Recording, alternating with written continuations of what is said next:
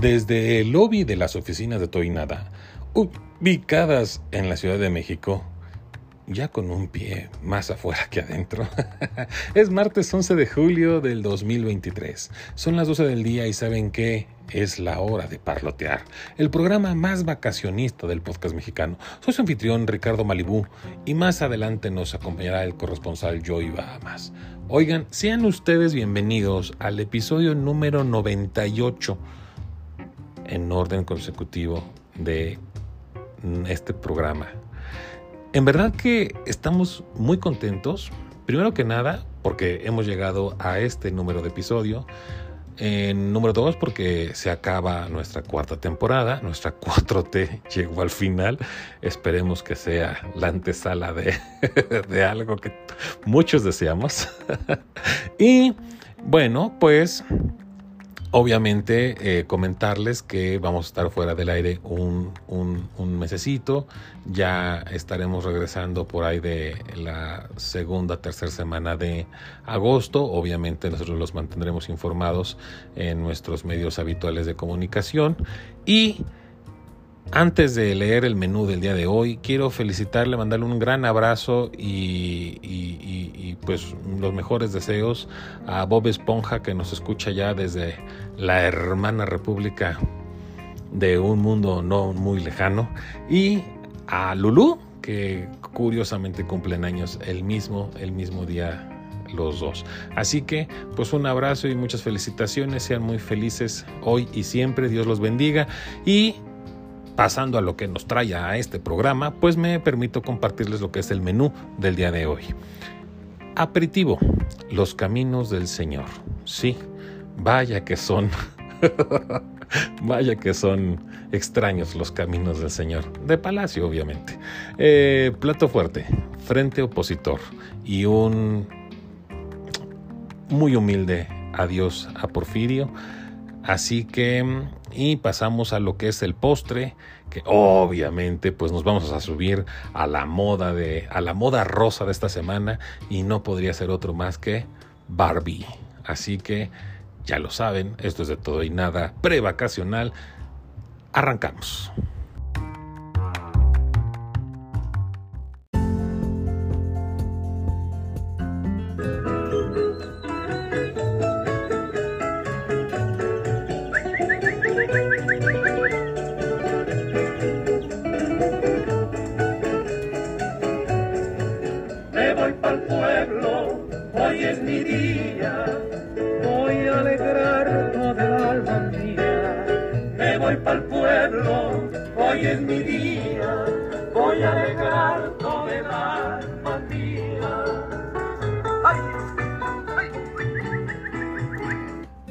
Qué buena canción. Obviamente Los Panchos con Me voy para el pueblo. Y esto es inspirado porque, pues sí, efectivamente, como lo hemos venido comentando, hoy es final de temporada, hoy es final de, de la cuarta temporada y viene nuestro primer periodo de vacaciones del año que es justamente lo correspondiente lo que es el verano. Obviamente ya todos a lo mejor algunos dejarán de trabajar, algunos no, obviamente van a variar los tiempos, pero la realidad es que ahorita la gente se encuentra con su cabeza en otras cosas, ¿no? Bien dicen por ahí que un, un viaje se vive en tres tiempos cuando lo planeas, cuando lo realizas y cuando lo recuerdas. Así que si van a tener oportunidad de viajar y van a tener oportunidad de estar saliendo de la rutina, pues nosotros queremos enviarles el mejor de los deseos para que pasen una bonita vacación y que realmente tengan la oportunidad de disfrutar, de disfrutarse y de disfrutar con la gente que decidan acompañarse. Ahora, dicho esto, pues tenemos que hacer una pequeña advertencia porque pues eh, la semana pasada y justamente referente a esto estuve, estuve cercano a una información que me pareció bastante importante. Y es que fíjense que el gobierno, como la mayoría de las administraciones, manda a hacer lo que son mm, ciertas revisiones eh, de lo que son la infraestructura vial o carretera de que está a cargo a, de lo que es el gobierno. Hay obviamente eh, autopistas concesionadas en las cuales se dice, a ver, necesito ir de tal a tal lado, tu empresa privada, construyela, este, eh, manténla y obviamente a cambio de eso pues vas a tener un tiempo, ¿no? La concesión para cobrar esas, este, ese peaje que pues a mí nomás me vas a dar una parte de por la parte de dejarte construirla y tú te vas a encargar del mantenimiento y de su funcionamiento. Ahora, esas son las famosas carreteras o caminos eh, concesionados. Sin embargo, hay una empresa, una empresa del, del, gobierno que se llama Caminos y Puentes Federales y que esa es la que se encarga de administrar los caminos que han sido desarrollados por el gobierno y que a la vez son los que se encargan de estarles dando el mantenimiento. Bueno, pues importantísimo porque esta evaluación de, del año 2000 pues bueno, de, de 2022-2023, nos resulta con datos muy importantes. Para la evaluación de los caminos es considerada una escala que va del cero donde se califica como una, un camino ya prácticamente eh, no funcional, luego un camino 1 que sería el malo, luego uno el número 2 que es el regular, el 3 que es aceptable, el 4 que es un camino bien. Y el 5 que es un camino excelente. Bueno, sobre de esta escala, es terrible decir que el 57% se encuentra entre malo, regular y no funcional, es decir, en cero. Solo el 33% se encuentra en el, en el modo aceptable, en el modo 3, el 9% en bien y el punto 4% en excelente, que es el número 5. Ahora, ¿cuál es el problema de todo esto? Pues obviamente estamos hablando de caminos que se encuentran en todo distribuidos a lo largo del país. Por ejemplo, hacen referencia de la carretera esta que va de Durango a Sinaloa, a Mazatlán, en la que se encuentra el puente Baluarte, que fue uno de los más famosos por ser uno de los más largos de México. Está el túnel, el sinaloense, que este, también corre en esta carretera y que desde el 2020 hubo una cuestión ahí de pelea entre crimen organizado, entre bandas del crimen organizado. Este, hicieron un retén, llegaron los otros, este, se, se, se balacearon y todo. Hubo vehículos incendiados. Este, volaron la subestación eléctrica que este, atendía lo que era la iluminación de ese puente, la ventilación de ese túnel, perdón, y pues desde la fecha para el Real no hay luz. Es decir, entres al túnel en una, pues en una carretera peligrosa y no hay iluminación interna. Es decir, solamente lo que llevas de iluminación con tus, con tus focos de tu carro. Pero bueno, todos los que manejamos sabemos que si de repente tú vienes en una zona donde hay mucha luz, como son estas carreteras que están cerca del desierto, que están cerca de, zonas muy, muy, muy cálidas, vienes con una iluminación, así que vienes deslumbrado de estar manejando en la carretera, de repente entras a un túnel que es uno de los, creo que es el segundo más largo de México, y resulta que no hay ni ventilación, ni hay iluminación. Entonces, bueno, obviamente es parte del mensaje que queremos eh, comentarles. Yo con esto no les quiero decir que no salgan a, pasear, al contrario, estamos comentándolo con la finalidad de que tengan justamente eso, una buena planeación. Eh, tristemente, alguien como yo que me encanta manejar en la noche, pues yo se los digo, realmente cada vez lo evito, lo evito más. ¿Por qué? Porque eh, pues de repente te vas encontrando con ciertas cositas, ¿no? De que, por ejemplo, en la carretera México-Querétaro, este, pues te tratan de sacar del camino para ver que te roban o cosas así. Y, pues la verdad es que tienes que andar muy, muy buzo, ¿no? Tener tus, tus cinco sentidos bien puestos y obviamente pues ayuda un poco más que haya luz de día para que la gente no se anime a hacer ciertas trapacerías, pero la realidad es que pues los caminos han cambiado, han cambiado, hace cuatro o cinco años uno viajaba por Matehuala y realmente pues un camino, una recta enorme, larguísima para llegar hacia lo que es de San Luis hacia Nuevo León, hacia Coahuila y pues muy segura, muy tranquila, pero desafortunadamente nos encontramos en que de repente eh, ya ahora hay retenes y estos retenes uno no sabe si son del crimen organizado o, o, de los militares o de crimen organizado y haciéndose pasar por militares. Ok, el punto aquí es traten por favor, de ser muy conscientes, de pensar muy bien las cosas, de no sentirse Juan Camaney, de no sentirse Superman, de que si ven algo, pues sean prudentes, no pongan en riesgo ni su integridad ni la de los demás. Sí, se los digo, es terrible es terrible que como, que como ciudadanos de bien, productivos, tengamos que estarnos cuidando de qué decisiones tomar o no tomar en el camino. No porque no sean importantes, siempre ha sido importante llevar una buena conducción y un buen traslado, pero ahora desafortunadamente eh, pues nos han convertido en los rehenes más interesantes para poder tener que tomar cuidado en cuestión de pues no caer en manos equivocadas o no hacerle una grosería a alguien, ¿no? Todos sabemos de nuestros derechos de libre, de libre este, tránsito, cosa que es otra cosa que también la que yo he siempre querido eh, este, aclarar. Mucha gente y, esto abre para, para la siguiente parte de lo que queremos tocar. Mucha gente habla, ¿no?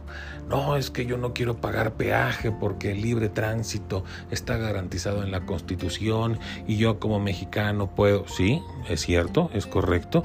Es decir, tienes todo el derecho de dejar tu carro estacionado y pasar caminando a la autopista.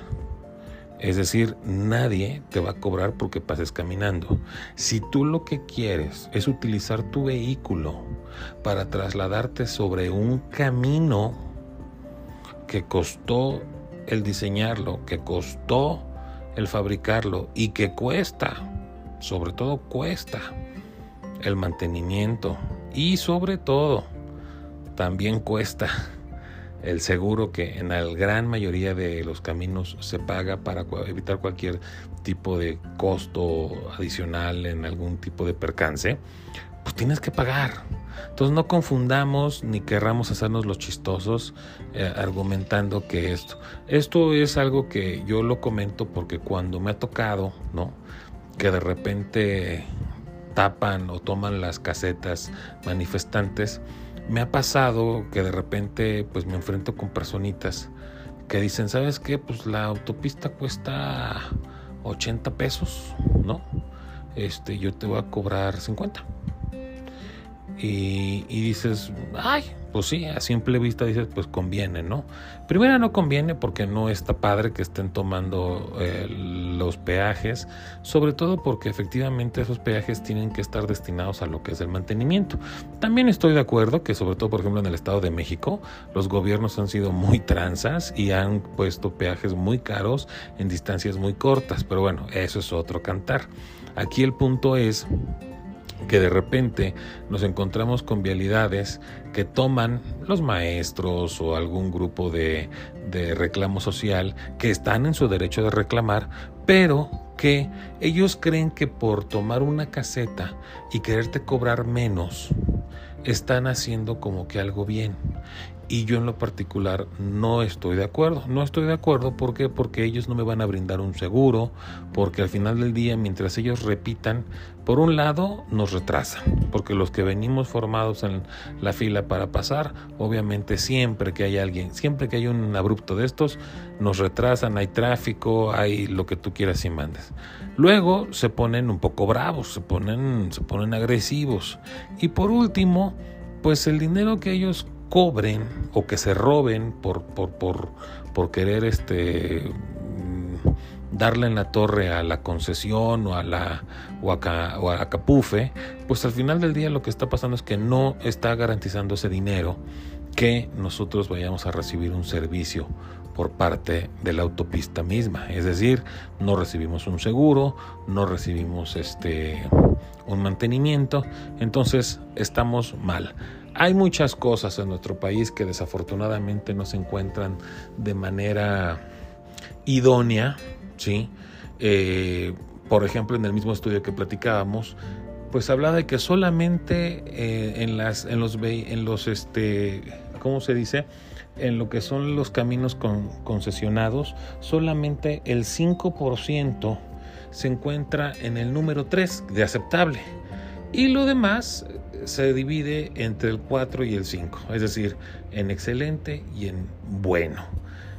Es decir, nos hemos llenado la cabeza o se han llenado mucha gente la cabeza con la idea de que el gobierno tiene que manejar todo, el gobierno tiene que ser el propietario de todo y no han querido entender con ejemplos como estos que realmente el gobierno está para administrar, el gobierno está para, para gerenciar, para checar que las cosas se hagan, pero no está para estar cuidando los recursos ni para hacer negocios ni para hacer nada. ¿Por qué? Porque históricamente lo que nos ha dejado esto es que esos negocios son para uno que otro directorcillo, para uno que otro secretario de gobierno y que al final del día ni llega ese dinero a las arcas del presupuesto y mucho menos se ejerce. Quiero decirles que del, del presupuesto que se ha tenido para el mantenimiento solamente se, ha, se, se le ha gastado el 1% de lo que se gana, de lo que se gastaba habitualmente. Es decir, nos están entregando un país que no ha gastado absolutamente nada,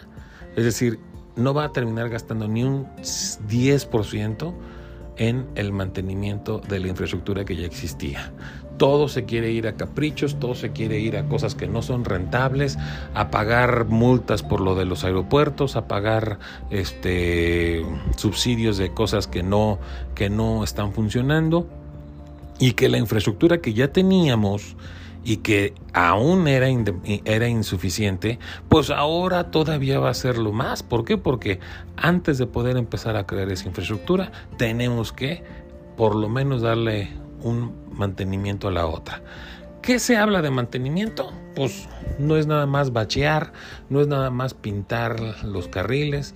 Obviamente también estamos hablando de puentes muy altos, de puentes muy largos, de túneles, como lo comentaba hace un rato, que llevan un mantenimiento. Ese mantenimiento, pues obviamente es eh, que no se te vaya a ver derrumbes en lo que son las partes de las laderas de las montañas, eh, que no vaya a haber este eh, inundaciones, que los puentes estén bien tensados, que tengan el suficiente juego para la dilatación y, y, este, ¿cómo se dice? Y, y, la recepción de sol, el calor, el frío, o sea, todo este tipo de cosas que son propias de la ingeniería este, de, la, de, de, de un camino, pues las tiene que ver el mantenimiento.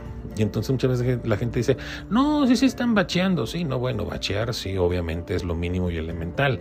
Pero hay pilotes, hay tensores, hay, hay cadenas, hay muchas cosas que están funcionando y que están recibiendo sol todo el día y que luego reciben lluvia y que luego reciben y que ustedes saben que bueno, al final del día la física de, los cuerpos influye en un metal que se inflama, en, que perdón, que se dilata, en un, en un este en un concreto que se, que se va rechupando, que se va secando. ¿Por qué? Porque pues, no hay algún tipo de pintura, no hay algo que le esté protegiendo, que está completamente a la intemperie. Obviamente que hay metales que pues van perdiendo ciertas propiedades porque pues todos los días se hinchan y luego se deshinchan con el cambio de la temperatura. Entonces son muchas cosas que obviamente yo no soy un experto, pero que más o menos me doy una idea de lo que está pasando y que por un lado toma de caminos por manifestantes, por crimen organizado, balaceras, esto, lo otro. Por el otro lado, un pésimo mantenimiento, o más bien un nulo mantenimiento y de todas maneras, pues obviamente cuando uno cae en un bache o algo, pues ya olvídense de que si nos llegan o no nos llegan a pagar la llanta, nada más el tiempo que uno corre el riesgo de estar ahí parado en manos de quién y definitivamente que pues estos famosos ángeles verdes ya dejaron de ser ángeles, ahora son este cuervos que este que pues sí sí ayudan, pero pues obviamente te tienes que caer con una muy muy buena lana. Así que recomendación Manejen con cuidado, como siempre. Antes de salir, lleven su vehículo a hacerle un mantenimiento, un chequeo. Ustedes no sean como el gobierno, ustedes sí métanle un billetito en su mantenimiento, sus afinaciones, cambios de aceites, verificación de llantas. No sé, que todo vaya bien, porque mientras que todo esté bien, pues ustedes tienen mayor certeza o mayor probabilidad de que su vacación la van a pasar chévere.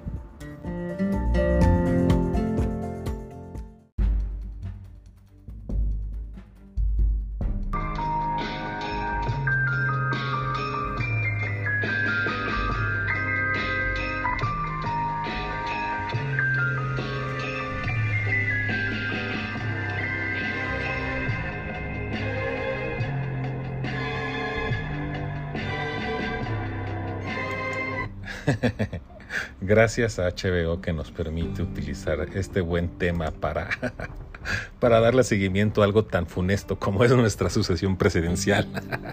Oigan, pues vamos a iniciar el día de hoy con una triste noticia. Y es que fíjense que los que hemos sido como que observadores de la política desde hace muchos años, yo creo que es bien difícil poderle retransmitir a los jóvenes o a la gente que poco a poco se ha ido acercando a lo que es el tema político, cómo era alguna época de, de, años pasados, y estoy hablando justamente de este periodo maravilloso de 1986 a 1997, donde se fraguó, se consolidó, se luchó, por lo que fuera esta transición democrática, ¿no? A veces con, con mucho espíritu y pocas herramientas y a veces con más herramientas y menos espíritu, pero que al final del día las circunstancias se fueron prestando, se fueron dando, eh, obviamente de un hartazgo del, del, del, del partido en el poder como era el PRI, de un cinismo, de una serie de errores, que yo creo que realmente si no hubiera habido estos abusos de, de 1970, llámese Echeverría, a 1982 con López Portillo, no hubiera habido esta transición. Es decir, México, y yo creo que algo que nos da, nos da hoy en día todavía una gran explicación de por qué la gente sigue sin reaccionar ante algunos eventos que pasan, es porque el mexicano realmente le vale gorro la política. O sea, hemos crecido con estas ideas de que, ay no, de fútbol, de religión y de política no se hablan en la casa, cuando realmente sería de lo primero que se debería de hablar, de lo que no nos da, de lo que no nos da este un criterio similar para que pudiéramos aprender y empezar a implementar esta cultura del debate y esta cultura eh, parlamentaria, donde realmente se ponga atención a lo que la gente está diciendo, enriquezcamos nuestro vocabulario, porque la respuesta, la verdad, discúlpenme, una respuesta muy pobre de mucha gente es, ay, habla como político, no se le entiende. No, no, no, es que tú no entiendes porque no has aprendido, no te has enfocado en conocer mejor nuestro idioma. Entonces, esto es importante y toda esta Ahora sí que toda esta introducción lo estoy diciendo porque uno de esos hombres que estuvo ahí, que fue testigo y que fue más que testigo eh, protagonista en muchos sentidos de la transición democrática que vivió este país, a veces podríamos estar eh, de acuerdo y a veces no, pero nadie, nadie puede negar la aportación a la democracia mexicana que hizo justamente Porfirio Alejandro Muñoz Ledo y Lazo de la Vega. Para los que piensan que López Dóriga son dos apellidos, no. López Dóriga es un solo y Muñoz Ledo es uno solo, así como Lazo de la Vega era otro, son apellidos compuestos y en el caso de Porfirio Muñoz Ledo efectivamente era un apellido compuesto el Muñoz Ledo. ¿Por qué es noticia? Bueno, pues porque hace dos días falleció, falleció este el pasado 9 de julio de, del presente año, ya a la edad de 89 años, no, 89 años me parece, y pues lo digo con una verdadera, eh, ¿cómo decirlo?, dosis de lamento eh, repito, no porque yo siempre haya estado a favor de, los, de sus ideas, sino porque siempre fue un hombre que luchó porque las diferencias se dirimieran argumentando, negociando, debatiendo, pero siempre con una calidad oratoria de esas, de esas que poco se viven.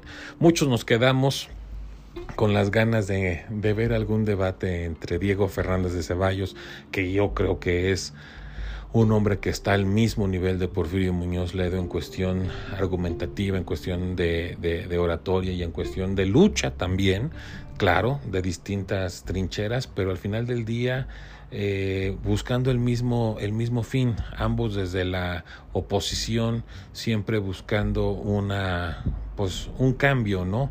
Una apertura democrática. Hoy, hoy no queda más que decirle a Porfirio que gracias de mi parte, gracias por todas sus aportaciones, por esa sapiencia que siempre fue un gusto escucharlo, leerlo y que definitivamente se le va a hacer falta, se le va a extrañar porque cómo nos ha hecho falta voces así de críticas y de congruentes. Sí, sí fue un hombre que estuvo dentro del partido Morena, fue uno de los fundadores, sí fue un hombre que estuvo eh, cerca del presidente López Obrador, del cual obviamente yo no soy fan, ¿verdad? Y la gente ya se ha dado cuenta. y que definitivamente eh, no podríamos estar siempre de acuerdo. Sin embargo, había eh, comunes denominadores que, que, pues obviamente sí nos nos, nos ayudaban a entendernos y, a, y, acercarnos en puntos distintos. Qué pena, qué pena para la diplomacia mexicana, qué pena para la todo lo que es la cultura parlamentaria de este país. Va a haber, y como debe de ser, este eh, tributos a, este hombre. Lo, lo, lo, recibo con gran gusto porque así, así es como se tendría que despedir a, a alguien que aportó tanto para la democracia. A mi juicio, mucho más que algunas cabecillas que, que, estuvieron al frente de los movimientos, porque este fue un cuate que fue un operador, este fue un cuate que fue alguien que estaba ahí pendiente de lo que estaba pasando y siempre estuvo abogando por este, acercarnos a la democracia.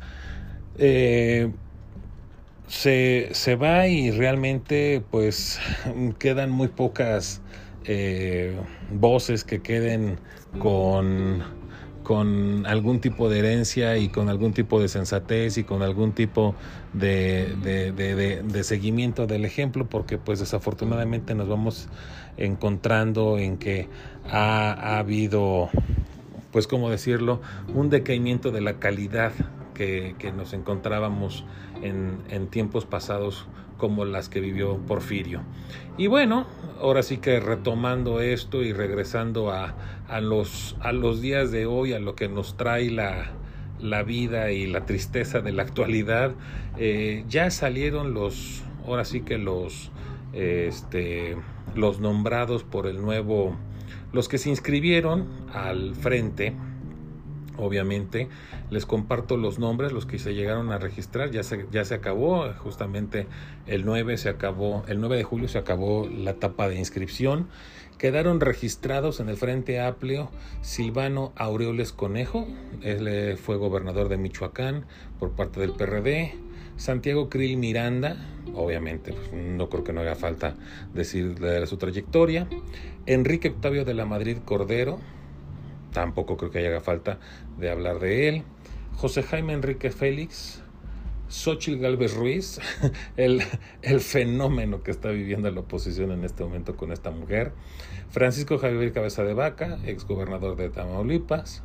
Eh, Ignacio Loyola Vera, exgobernador de Querétaro, un político bastante sensato. No, no sabía que él estaba buscando la presidencia, pero me da gusto verlo, leerlo aquí.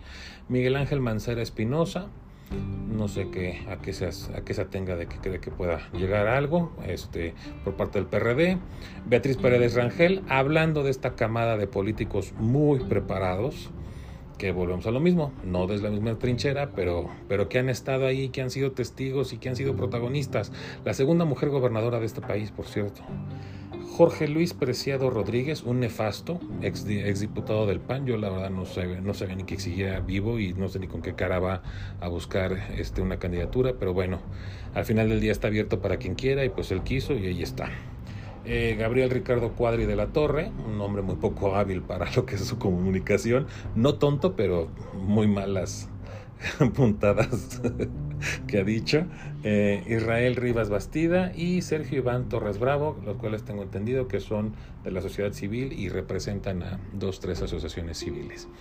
Eh, son los, es la lista final. Mm, supongo que al rato va a empezar a dar lata a Juanito, porque Juanito, el famoso Rafael Acosta, ese que trae su, este, su, tira de Apache en la cabeza, que fue el, el, Juanito original de, que, que, pusieron para poder colocar a Clara Brugada en la delegación Iztapalapa, pues este, dijo que iba a buscar creo que les cayó de imprevisto el viernes o no sé qué día y dijo este ay me dijeron que no me recibían porque no había hecho cita pero bueno ya quedamos que para el fin de semana y entonces este esperemos que dejen inscribir a Juanito porque si Juanito no se inscribe van a saber de él bueno entonces pues así está el señor. Este obviamente esto es lógico era lógico y era de esperarse. Eh, hay gente que ha criticado mucho el procedimiento de, de, registro del, del, frente opositor. Yo en lo particular no estoy tan en contra. Entiendo muchas cosas, entiendo que muchas cosas hubieran sido mejores, yo también así lo hubiera querido, pero también entiendo que se hace lo que hay con lo que hay. Punto número uno, tenemos un partido en el poder que no sabe otra cosa más que hacer el eh, estar adentro de las elecciones y estarse metiendo, que ya, eh, ya, ya logró poner a una persona como esta mujer Tadei al frente del INE, que obviamente está pues convenida con ellos y que va a ser el primer peaje que vamos a tener que pagar como si queremos una democracia más más este transparente porque pues realmente este, esta señora pues yendo a comer a Palacio y haciendo que el INE se acerque mucho a Palacio, yo no creo que vaya a ser la gran árbitro que este país necesitaba. Al contrario, creemos, creo que los hechos nos están demostrando que va a ser muy favorable para el gobierno, pero bueno, pues así son las cosas, se quedó ella eh, y, pues ahí tenemos a, los claros ejemplos de cómo el partido en el poder está haciendo campaña desde donde sea y por donde sea y con lo que sea.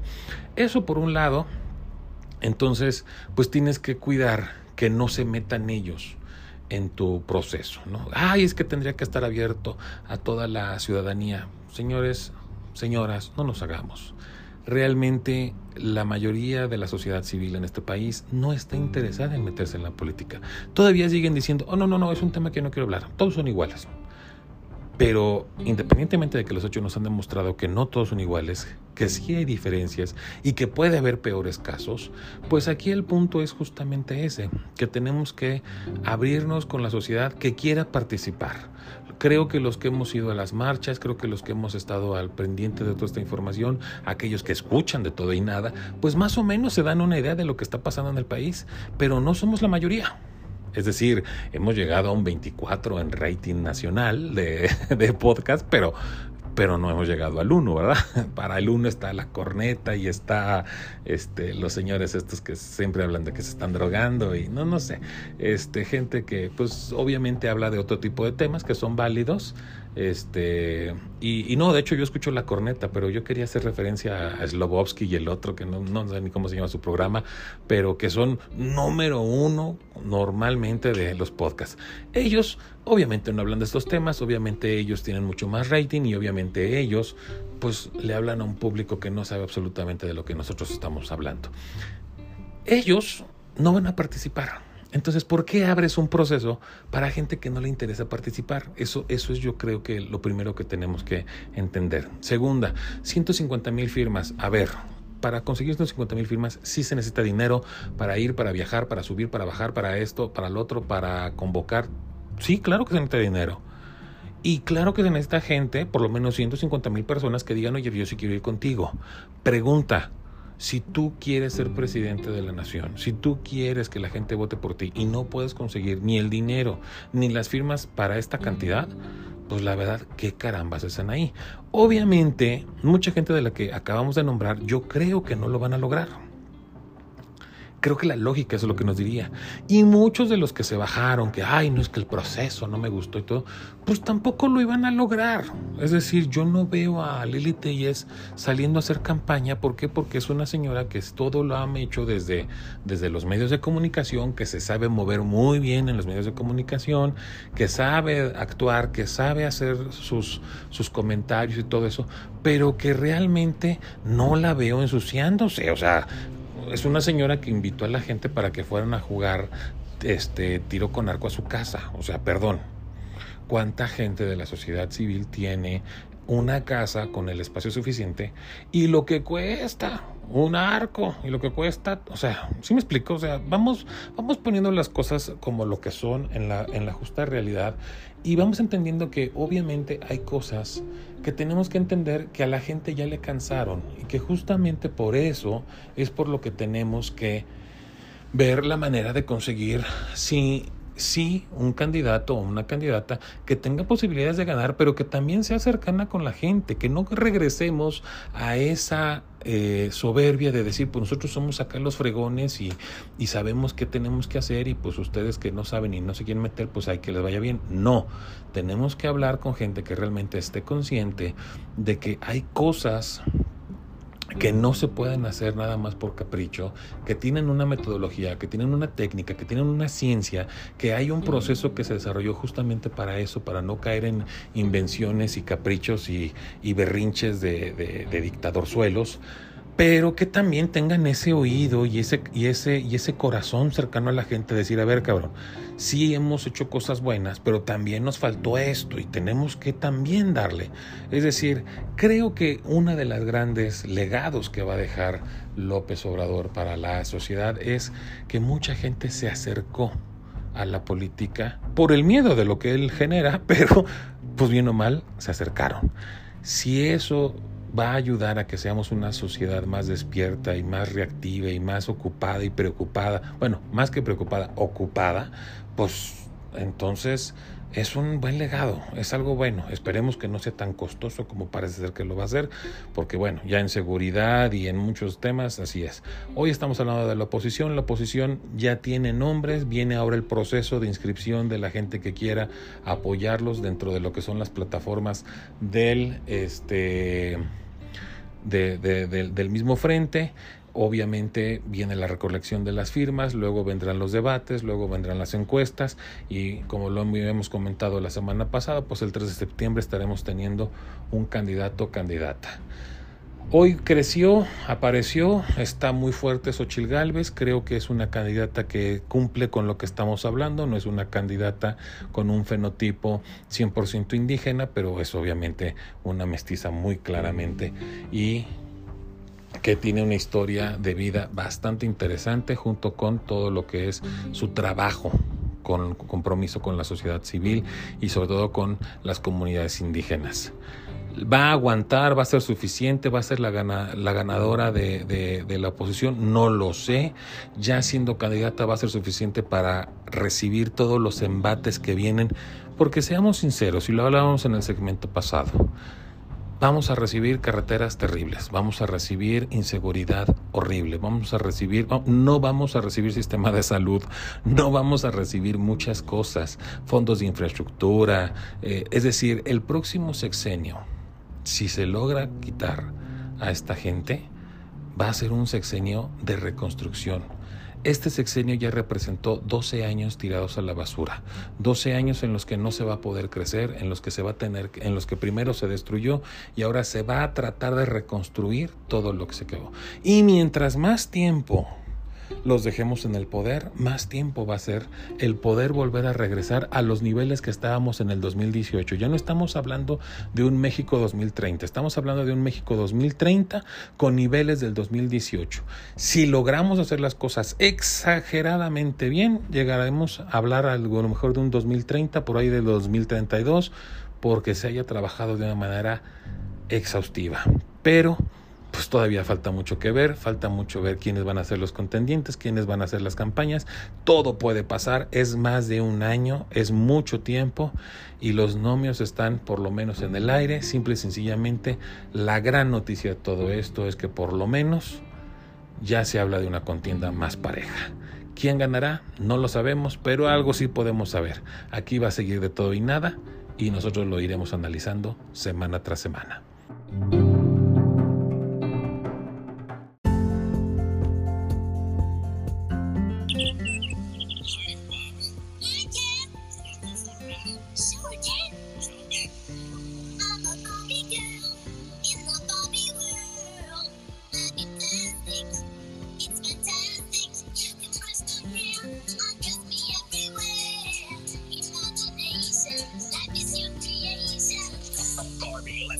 Y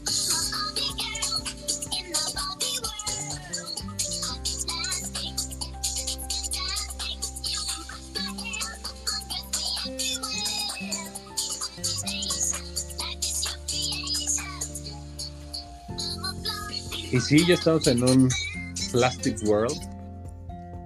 Ah, sí. ¿Por qué? Pues por tanto plástico, por tanto PET que hay. Pues tanto PET, tanto silicón, tanto Botox, tanto de todo, ¿no? Bueno, el Botox no cuenta como silicón, pero sí quedas medio plástico en la cara. No, no, hablo, hablo metafóricamente. Ah, ok. O sea,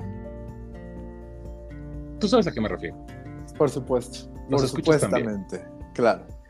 Sí, fíjate que eh, esta canción qué buena era, la verdad. O sea, yo iba creo que en la seco, recuerdo, y me gustaba bastante. O sea, como que era raro que hubiera una canción de Barbie, pero pues era un ritmo padre, la letra pues nada profunda, ¿sabes? Pero pues estaba, estaba chida la canción. Yo creo que era al contrario, muy profunda. Es decir, es una crítica social ante lo que aparentemente significaba Barbie. Ya después le hicieron como que justamente al ver que la canción pegó tanto y que realmente pues sí como que desnudaba un poco una cuestión muy superficial de la muñeca, pues como que ya le empezaron a decir, oye, pues no, es que Barbie también está comprometida y es una mujer empoderada y todo. Oye, Pero la verdad que... Barbie es todas las profesiones.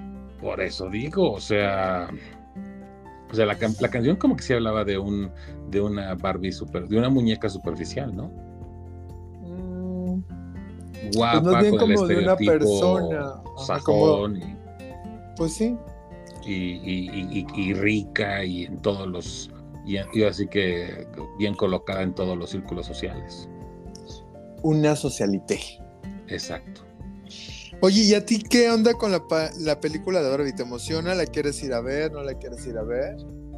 Este, para ser sincero, pues no, o sea, no se me antoja porque pues no, o sea, tampoco quiero decir que me molestaría verla. O sea, si se da la situación y cuando esté en plataforma, ¿cómo se da, cómo se muy seguramente la, veré. Ah, ya. O sea, si se da la situación. ¿Cómo se da la situación de ir al cine a ver una película? No, ah, no, no, cuando esté, la vas a estar al Canal 5. No, no, no, no porque no me gustan los comerciales, pero sí me gusta, o sea, vamos, o sea, en cuanto esté en plataforma y que no sea por renta o por compra, por supuesto que la vería, pero no me, o sea, no voy a ir a salir al cine, a, prefiero ir a ver Indiana Jones. Mm, prefiero ver Indiana Jones, prefiero ver los Transformers o este... Fíjate que los Transformers ya no se me antojan. Yo han de venir en que los Transformers son, no sé, no, no, no, sí me gusta porque una son la de los bestias, las que son como que animales ah. primitivos. Esa, sí, me, me, mm. antoja. Y hay otra película, ay, la de Oppenheimer, se me antoja mucho. Fíjate que Indiana Jones ya también hicieron tanto refrito que dices, ya no manches. No, no es refrito, es la misma historia, es una secuencia, pero sí para los que somos, para los que sí fuimos a ver Indiana Jones cuando empezó. Sí, pero pues eran sí se nos una, dos y tres. A mí sí se me antoja No, sí se me antoja ir a ver la despedida de Harrison Ford como Diana Jones, sí, se me antoja, por supuesto. o sea, es, pues más un tema es más un tema como de nostalgia. Nostalgia que de, seguir apoyando. Voy a ir a ver qué nuevos aportes a la arqueología trae la película. Pues no, obviamente no. O sea, es ir a ver el retiro de Harrison Ford como Indiana Jones. Y, ah, sí, ¿Ya lo anunciaron como su retiro? Sí, ya, ya, sí fue, es el ah. O sea, mm. Harrison Ford en estos días, creo que mañana pasado cumple 80 años. Entonces, él ya anunció que era, o sea, desde que anunciaron esta película dijeron que iba a ser la despedida de Harrison Ford como Indiana Jones. O sea, ya esta es ah, la última. Pero no de las películas en general.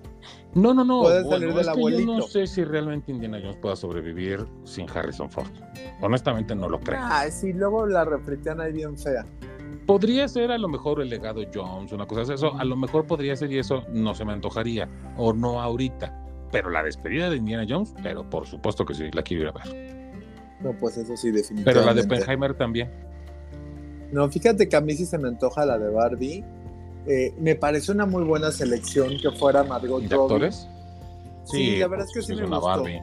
No sé si si Ryan Gosling como Ken, como que, o sea, él me parece que su, su nariz todo está bien, no es body shaming, pero no me, no me da para un Ken. O sea, esa nariz que tiene como medio afilada, como que no. Como que el Ken que yo recuerdo no, no, no, no me da para un Ken. Pues es que comprabas del pirata. no, tonto. Pero... O, o, maltratabas al de tus hermanas. No, la verdad es que nunca, nunca tuve un Ken, pero, pero lo que me refiero, no, no, no, o sea, no, no me da como para hacer Ken, ¿sabes? Pero pues me cae bien y me parece muy buen actor y qué bueno que esté con Margot Robbie, la verdad, ya siento que quedó perfecta. Los dos se me hacen buenos actores, me caen bien los dos como actores. Y fíjate que vi algo de, ¿quién podría ser la versión mexicana de Barbie? Y dijeron que... De Yanira Ruby, ah. No, que Belinda. Ah, pero no es mexicana y es española. Bueno, no, sí se naturalizó, creo. Ah, sí. Sí.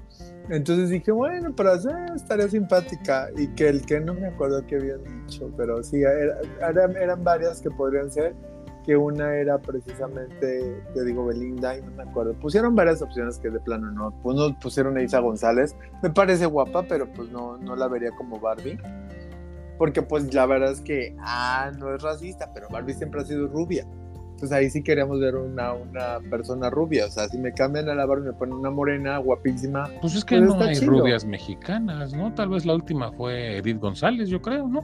Y esa sí era rubia de ojos azules.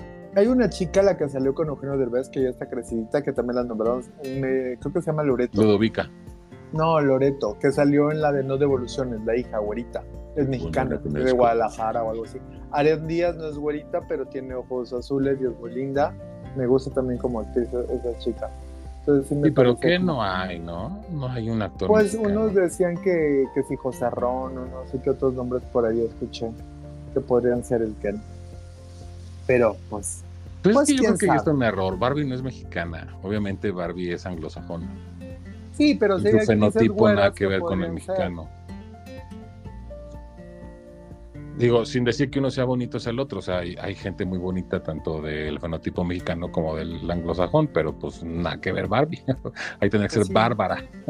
Eh, definitivamente.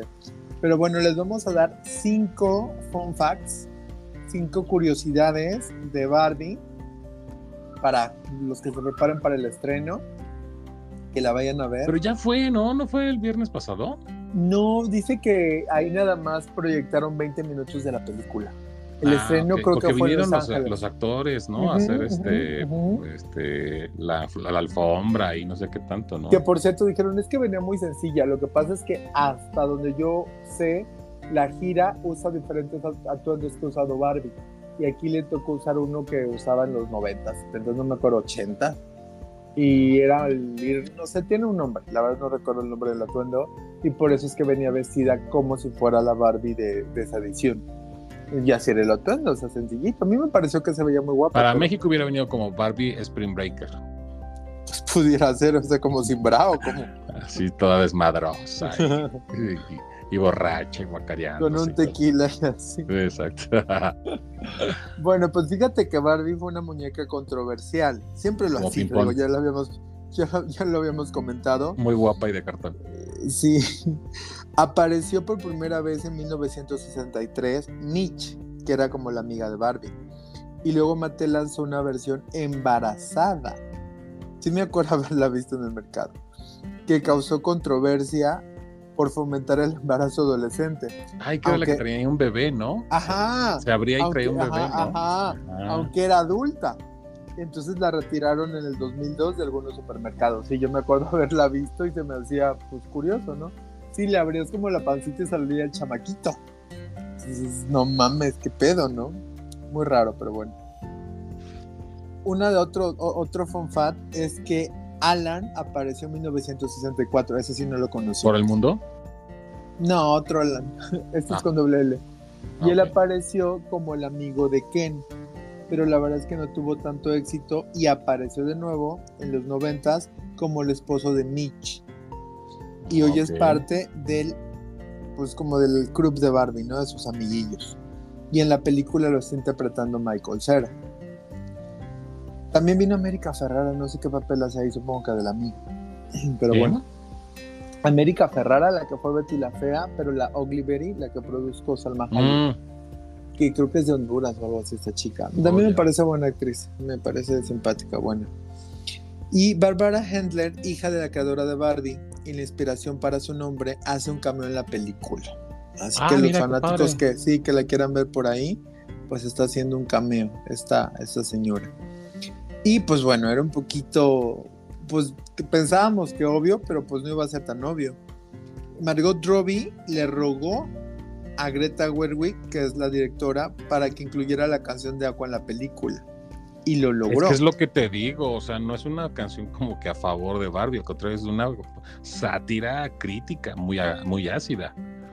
Pues bueno, sí logró que la incluyeran, pero le incluyeron el remix que hizo Nicki Minaj y Ice Spice. La verdad es que ese remix no lo he escuchado. Debe estar muy raperón. Entonces, pues, la verdad es que no sé si se me antoja, pero igual luego me lo echo para ver qué, qué onda con eso. Pero si vas a ir a ver la película y te, te vas a enterar. Pues a lo mejor no lo sé. O sea, sí se me antoja, pero no sé si. Bueno, ahora nadie mejor que Nicki Minaj para hablar de una muñeca plástica. La verdad es que sí, ¿eh? ahí tienes toda la razón. Esa es muy buena referencia.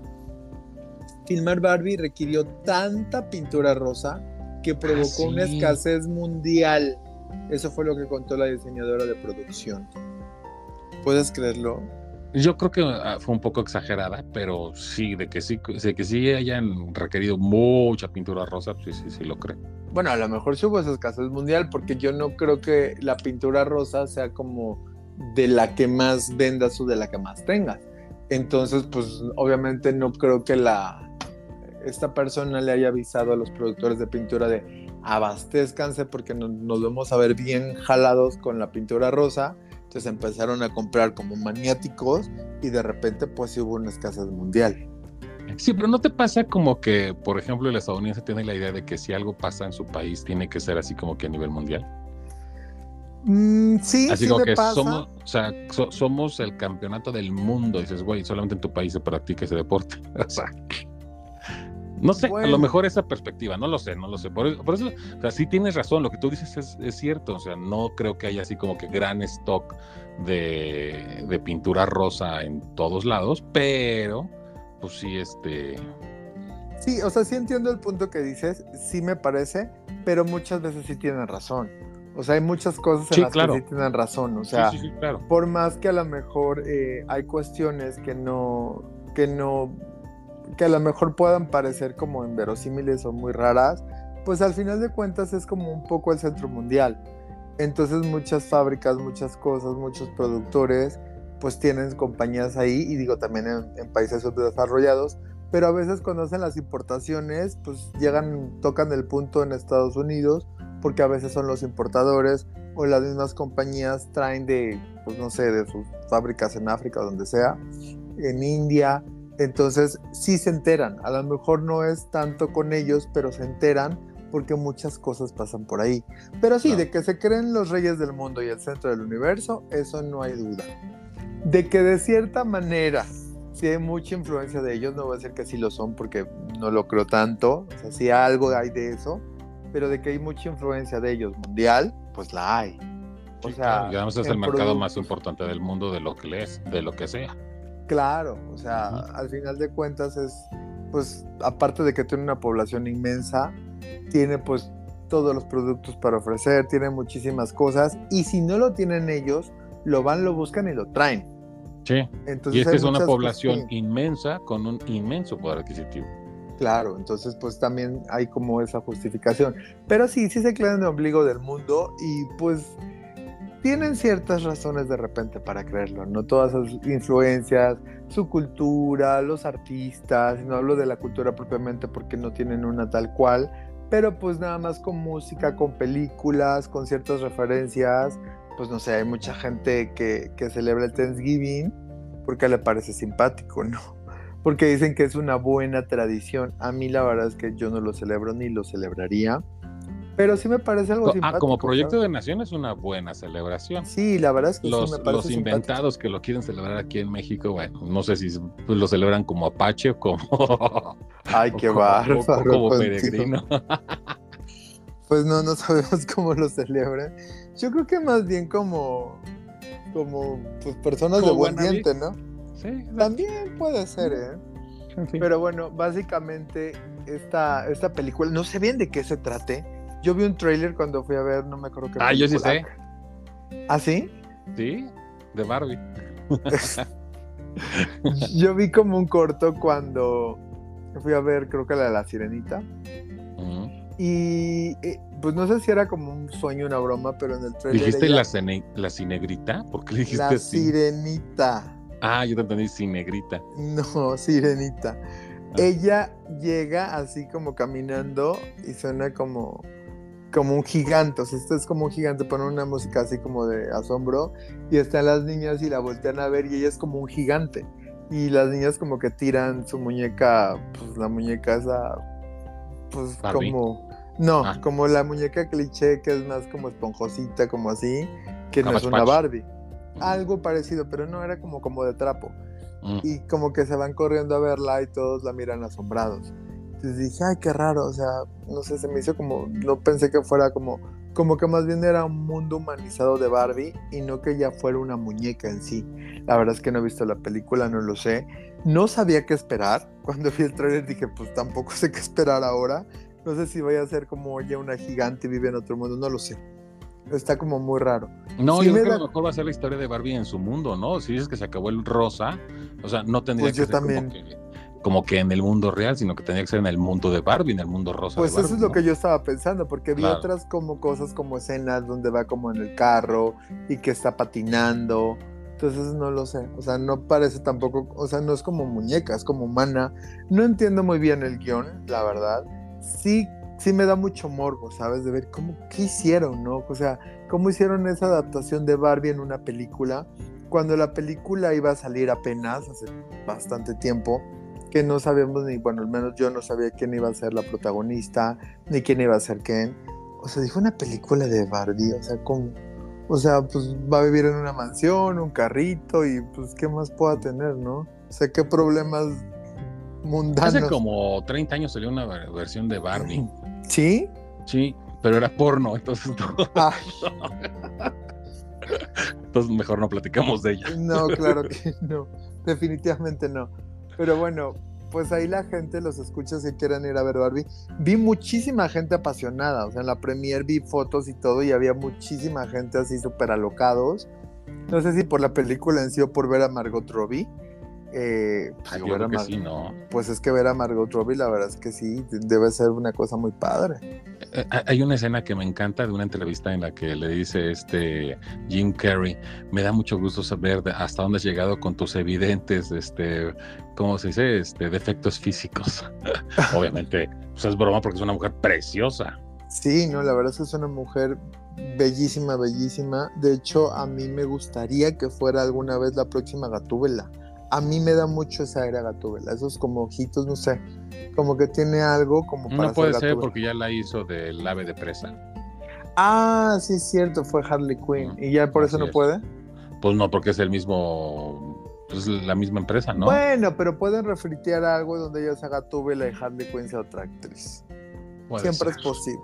Pero, lo hizo muy bien de Harley Quinn. Sí, no, la neta es que sí, yo vi su actuación y dije, wow. Después de ver algunas otras dije, sí, es una buena actriz, qué rifada chica, la neta. Entonces, como seguro nos está escuchando con algún traductor ahí de por medio, un besote y un abrazo a Margot Robbie. Hi, Barbie. Ah, no, es Hi, Barbie. Ella es la que le hace. Hi, Ken. Exacto.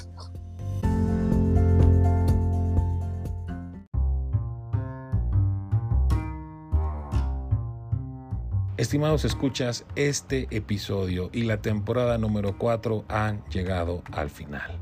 Esperamos que les haya gustado aunque sea un poco de lo mucho que nos gusta a nosotros prepararlo. Como ya es costumbre, amenazamos con regresar la próxima semana, no, la próxima semana no, el próximo mes.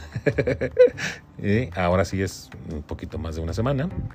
Y recuerden que nos podemos encontrar en Spotify, Apple y Google Podcast. Nos pueden contactar en las redes sociales del programa que son TikTok, YouTube, Instagram y Twitter y nos identifican como de Toina MX. A Joy en Twitter como Joy y a un servidor en Twitter e Instagram como Hauter con H al principio y doble R al final. Así pues, si el manager nos lo permite, nos estaremos escuchando en el retorno de nuestras vacaciones en la quinta temporada y Será en el mismo horario y en la plataforma y en la misma plataforma de su preferencia. Sean ustedes muy, muy, muy felices en verdad. Pásensela rico. Feliz verano. Abur.